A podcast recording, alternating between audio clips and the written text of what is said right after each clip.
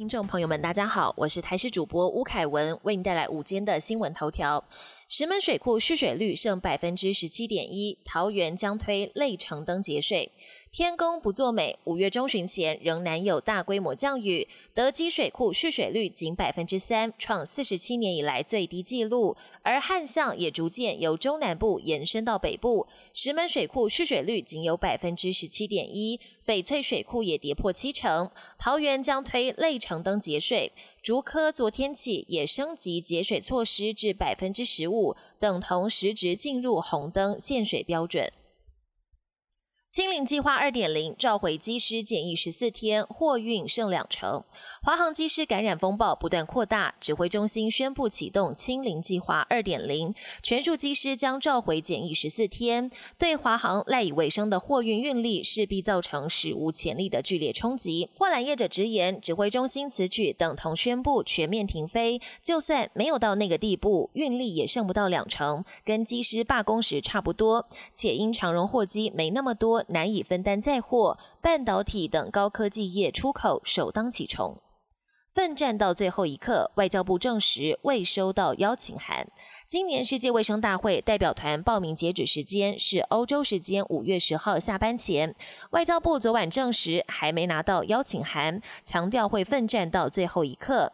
外交部次长田中光在立院答询时也信心喊话，大会召开时间是在这个月二十四号，所以在二十三号晚上之前都还有转圜余地。目前的态度依然是审慎乐观。国际焦点：骇客袭美输油系统，拜登表示无证据显示俄国涉入。美国东部的殖民管线公司最近遭到网络攻击，导致超过八千公里的输油管面临瘫痪。政府先是宣布东岸进入紧急状态，拜登总统十号也出面强调会全力协助系统恢复。美国联邦调查局已经证实，幕后的黑手是一个自称“黑暗面”的骇客团体。虽然位置在俄罗斯，但目前仍无法确定俄国政府有没有介入。而此次事件可能也会引发油价上涨。伊朗快艇高速逼近，美军舰开三十枪警告。在荷姆兹海峡活动的美国海军船舰，星期一遭到十三艘伊朗军方快艇逼近，其中一艘快艇距离美国军舰最近，大约只有一百四十公尺。美军以机关枪开火三十次示警，这是美国海军半个月内第二度向伊朗快艇开火示警。上个月二十六号，有三艘伊朗快艇在波斯湾北部的公海海域进逼美军，距离最近的时候只有六十八公尺。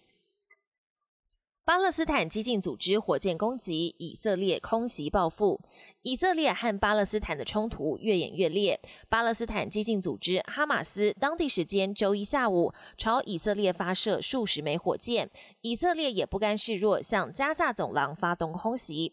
根据巴勒斯坦官员的说法，至少有二十名巴勒斯坦人在空袭中丧生。